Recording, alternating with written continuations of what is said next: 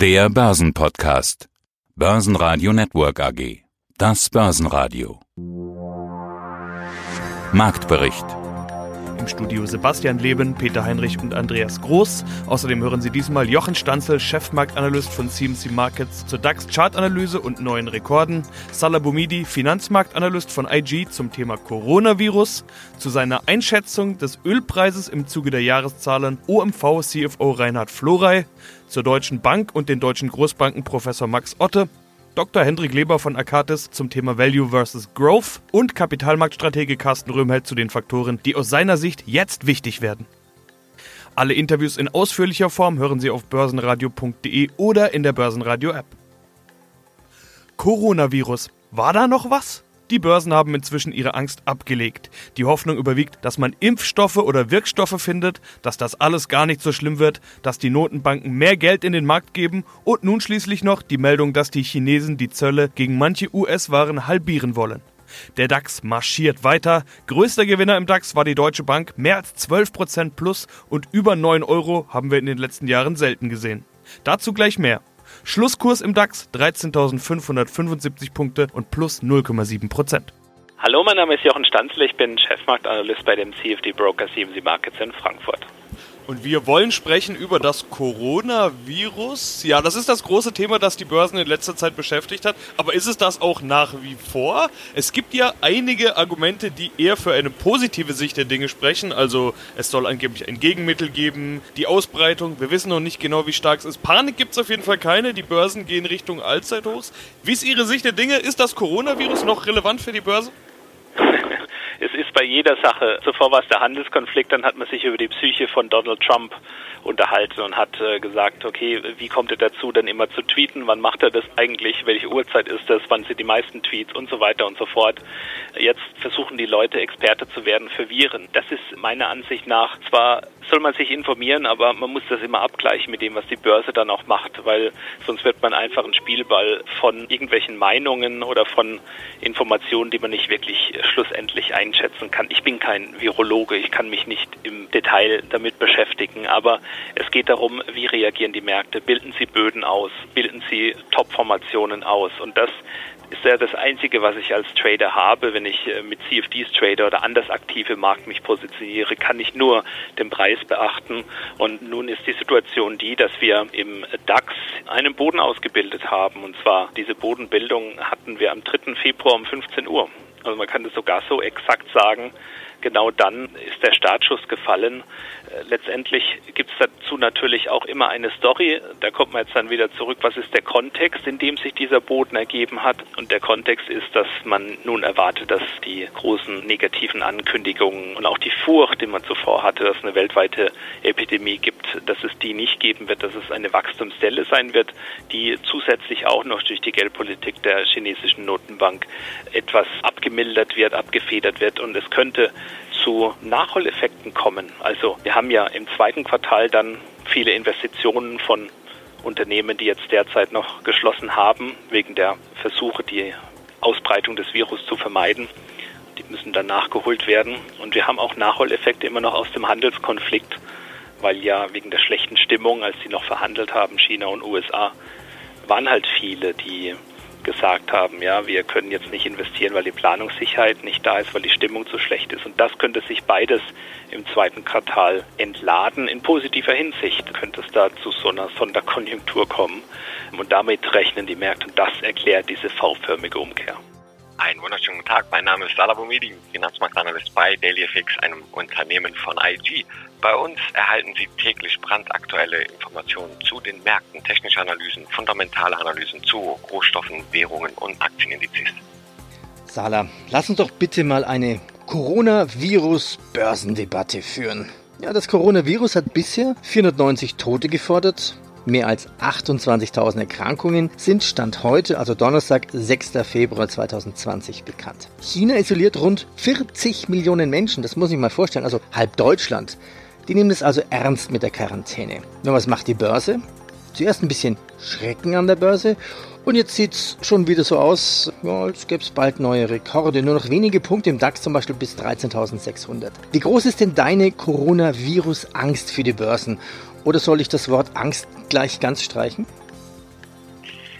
Man sollte da nicht übertreiben. Klar, 40 Millionen Leute stehen unter Quarantäne, aber das ist auch ein Milliardenvolk und da sollte man auch vorsichtig sein. Ich sag, realwirtschaftlich der Coronavirus liegt kurzfristig die Weltwirtschaft lahm, dürfte auch eine kleine Konjunkturdelle für den Q1 sorgen. Der Ausbruch zeigt auch eindeutig, wie wichtig und abhängig die Weltwirtschaft vom Wirtschaftsmotor China ist. Frei nach dem Motto, wenn China hustet, hat die Welt bereits die Corona-Grippe, aber die Kirche sollte im Dorf gelassen werden. Ja, klar ist, dass der Coronavirus jetzt einen kurzzeitfristigen Effekt haben wird oder hat. Die Börsen erholen sich schon bereits leicht, wie Sie sagen, könnten durchaus, je nachdem, wie das unter Kontrolle gehalten wird, nochmal vielleicht ja eine kleine Korrektur sehen. Dennoch, der Virus, wie wir gesagt haben, steht jetzt stark unter Kontrolle. Der wird auch eingedämmt. Der milde Winter bei uns in Europa unterstützt uns sozusagen oder hält uns ein wenig davon weg. Und ich denke, Mitte Februar werden wir die Hochphase der Epidemie erreichen. Dann ist eigentlich auch Schluss mit Corona. Wirtschaftlich werden wir aber, wie gesagt, in Q1 eine Delle verkraften müssen. Chinas privater Konsum leistet halt einen erheblichen Teil am BIP und am Wirtschaftswachstum und damit auch an der Weltwirtschaft. Aber es wird gerade nichts konsumiert, ja, außer Atemschutzmasken praktisch. Guten Tag, mein Name ist Hendrik Kleber. Ich bin Gründer und Investment Officer der Arcadis Investment KVG in Frankfurt. Ist das bei Value nicht gerade generell so? Die letzten zehn Jahre waren ein Growth-Jahrzehnt. Jetzt höre ich ganz häufig, Value schlägt Growth mit der Frage, was passiert in Zukunft. Jetzt haben Sie aber gerade schon angedeutet, ist eigentlich ganz schwierig zu definieren, was ist überhaupt noch Growth, was ist überhaupt noch Value. Also ich würde sagen, vor ein paar Jahren hätte man gesagt, nenn mal ein paar Growth-Aktien, hätten die Leute gesagt Amazon, Apple. Jetzt haben Sie gerade gesagt, Amazon kann Value sein. Wo verlaufen überhaupt die Grenzen heutzutage?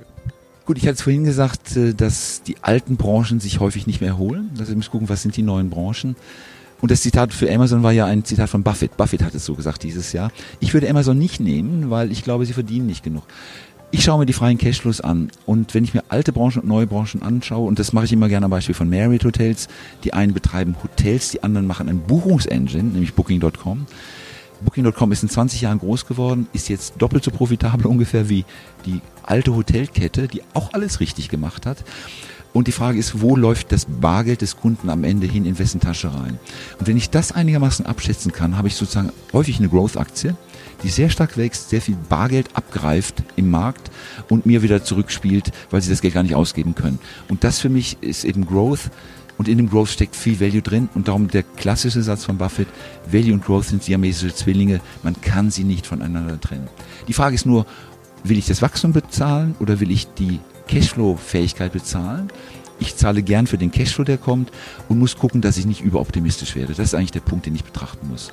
Eine Buffett-Frage habe ich noch. Boeing. Das war zuletzt so ein Gespräch. Warren Buffett will einsteigen in Boeing und zwar eventuell sogar ein kleines bisschen größer. Das ist, was man so geredet hat. Äh, ich kenne die Größenordnungen nicht. Äh, ich frage mal ganz generell Boeing. Ist das für Sie auch interessant?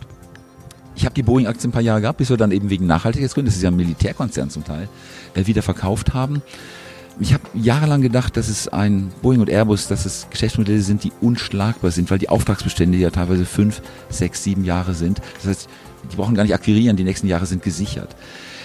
Was mich bei Boeing stört, ist das Kulturproblem. Die Probleme, die wir jetzt sehen, sind ein Kulturthema, das von der Spitze ausgeht. Und zwar meiner Ansicht nach von den ehemaligen GE-Managern, die da sozusagen eine Winner-Mentalität reingelegt hat, mit keiner Fehlertoleranz und Ingenieure können auch Fehler machen und müssen sie korrigieren.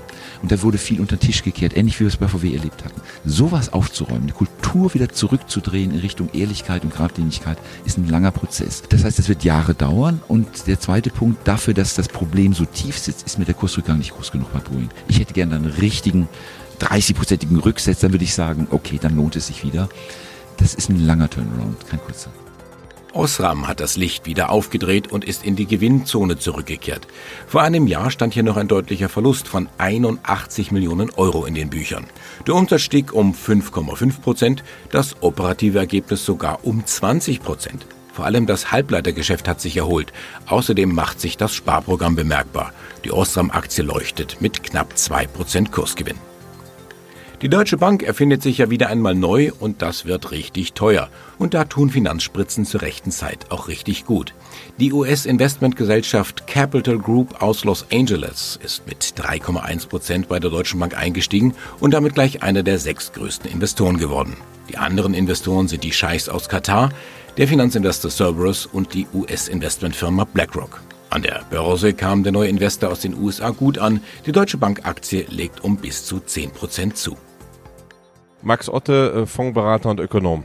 Einen dieser Punkte möchte ich gerne ausgreifen, auch aus aktuellem Anlass der Deutschen Bank. Die macht Milliarden Minus, okay, keine große Überraschung, wird damit begründet, dass sie eben in einem großen Umbau steckt und das ja möglicherweise eine Zukunftschance bringen könnte. Auch die Commerzbank, die andere große deutsche börsennotierte Bank, auch im Umbau, äh, Thema Comdirect, die jetzt gerade übernommen wird. Man will sich zukunftssicher machen. Wenn die Banken das schaffen, wenn den Banken dieser Umbruch gelingen sollte, wenn jetzt gerade Minus da ist, weil in die Zukunft investiert wird, dann könnte man in zehn Jahren ja vielleicht sagen, ach, hätte man damals doch gekauft. Also ähm, ich habe den Glauben an die deutschen Großbanken verloren. Wir haben tatsächlich vor vier, fünf Jahren war ich ab und zu mal engagiert, mal mit Erfolg, mal mit weniger Erfolg, weil sie einfach billiger. Sie kriegen die Kurve nicht. Das System geht äh, in eine andere Richtung mit ePay, mit den ganzen neuen Anbietern. Sie stehen im brutalen Druck. Die Investmentbanker kriegen immer noch Wahnsinnsgehälter.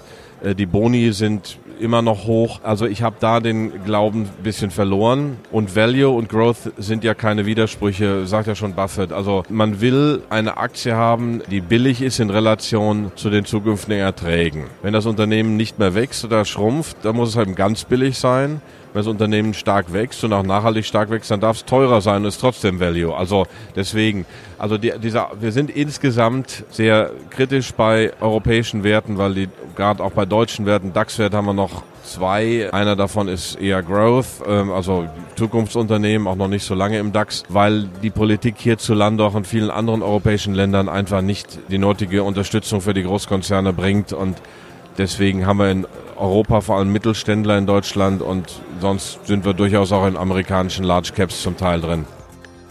Japans größter Autobauer Toyota hat seine Jahresprognose angehoben. Für Ende März erwartet Toyota jetzt einen Gewinn von 2,4 Billionen Yen, das sind 19,4 Milliarden Euro. Zuvor war Japans Branchenprimus von 2,2 Billionen Yen ausgegangen. Helfen soll der günstige Yen, das verbessert die Wettbewerbsfähigkeit im Ausland. Ein niedriger Yen-Kurs macht Autos aus Japan attraktiver auf dem Weltmarkt. Und noch einmal Auto. Fiat Chrysler trotz der klammen Autokonjunktur dank guter Geschäfte in Nordamerika.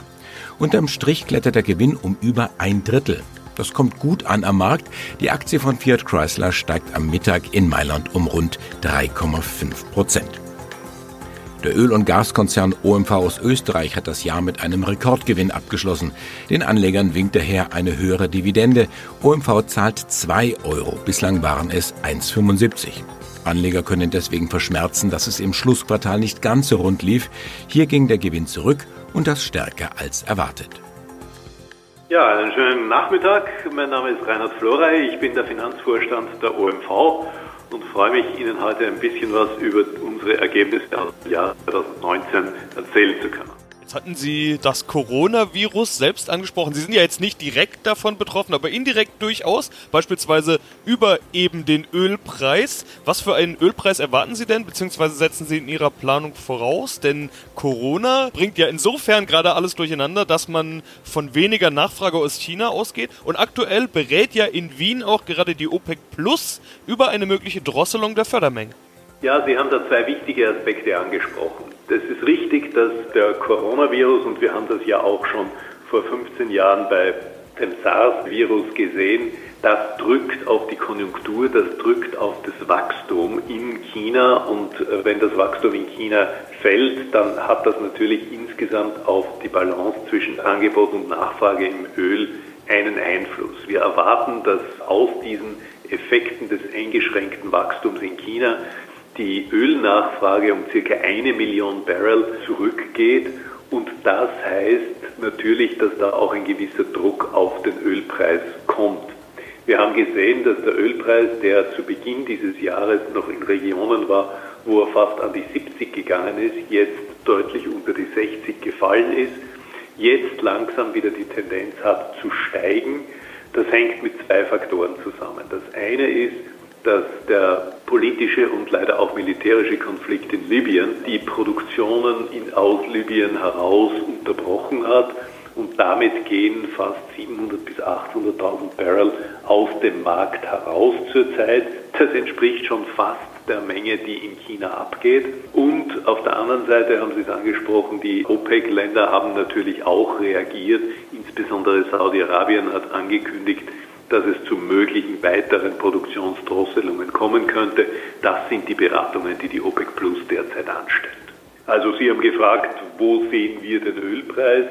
Ceteris Paribus kann man sagen, dass wir unsere Annahme, die wir für das 2020er Jahr getroffen haben, mit einem durchschnittlichen Ölpreis von 60 Dollar pro Barrel jetzt unverändert belassen, weil wir eben eine gewisse Balance zwischen den negativen Einflüssen aus China und den Markteinflüssen, die wir aus Libyen, OPEC etc. sehen, in einer relativen Balance sehen. 60 Dollar pro Barrel ist kein exorbitant hoher Erwartungswert, den wir hier haben, aber für unsere Ziele auch durchaus auskömmlich, zumal wir ein integrierter Öl- und Gaskonzern sind, der sich sowohl upstream als auch downstream integriert, als auch innerhalb von downstream zwischen dem Thema Raffinerie, dem Thema Retail und dem Thema Petrochemie, sodass sich bei uns ein gewisser Ausgleich, was die Cashflows betrifft, ergibt. Carsten Röhmheld, Kapitalmarktstratege von Fidelity International. Was wird jetzt wichtig? Was schauen Sie sich als nächstes an? Also dieses Jahr wird mit Sicherheit, also erstmal ganz kurzfristig wird der Coronavirus wichtig sein, wie die Ausprägung ist und ob man dort eine Eindämmung findet. Im Moment werden ja täglich mehr Fälle berichtet und es wird wichtig sein, da kurzfristig die Schwankungen rauszunehmen. Der zweite Punkt ist für mich die Handelsabkommen, ob sich Herr Trump die Europäische Union als nächstes vornimmt und ob hier stärkere Friktionen hier reinlaufen. Als drittes ist wichtig für mich die Frage des Brexit, weil Herr Johnson sich ja ein sehr striktes Zeitbudget gegeben hat bis Ende des Jahres, das aus heutiger Sicht etwas illusorisch erscheint, um alle Verträge mit der Europäischen Union dort unterzubringen. Und als viertes und nicht ganz unwichtiges Thema sehe ich die US-Wahlen an. Aus jetziger Sicht ist es so, dass wahrscheinlich bei stabiler Wirtschaftslage in den USA der aktuelle Präsident bestätigt wird. Das macht er dem Herausforderer in der Vergangenheit immer schwer gewesen, in einer Phase von wirtschaftlichem Boom dem Präsidenten gefährlich zu werden. Aber sollte sich in irgendeiner Weise andeuten, dass einer der demokratischen Kandidaten, Bernie Sanders, Elizabeth Warren, die für eine sehr aggressive Steuerpolitik stehen, dass die Wahrscheinlichkeit größer wird, dann glaube ich, sind die Gefahren auch für den US-Markt durchaus groß, mal von größeren Korrekturen, denn das würde dem Markt sicherlich nicht gut tun. Also diese vier Punkte sind für mich dieses Jahr wichtig. Börsenradio Network AG Marktbericht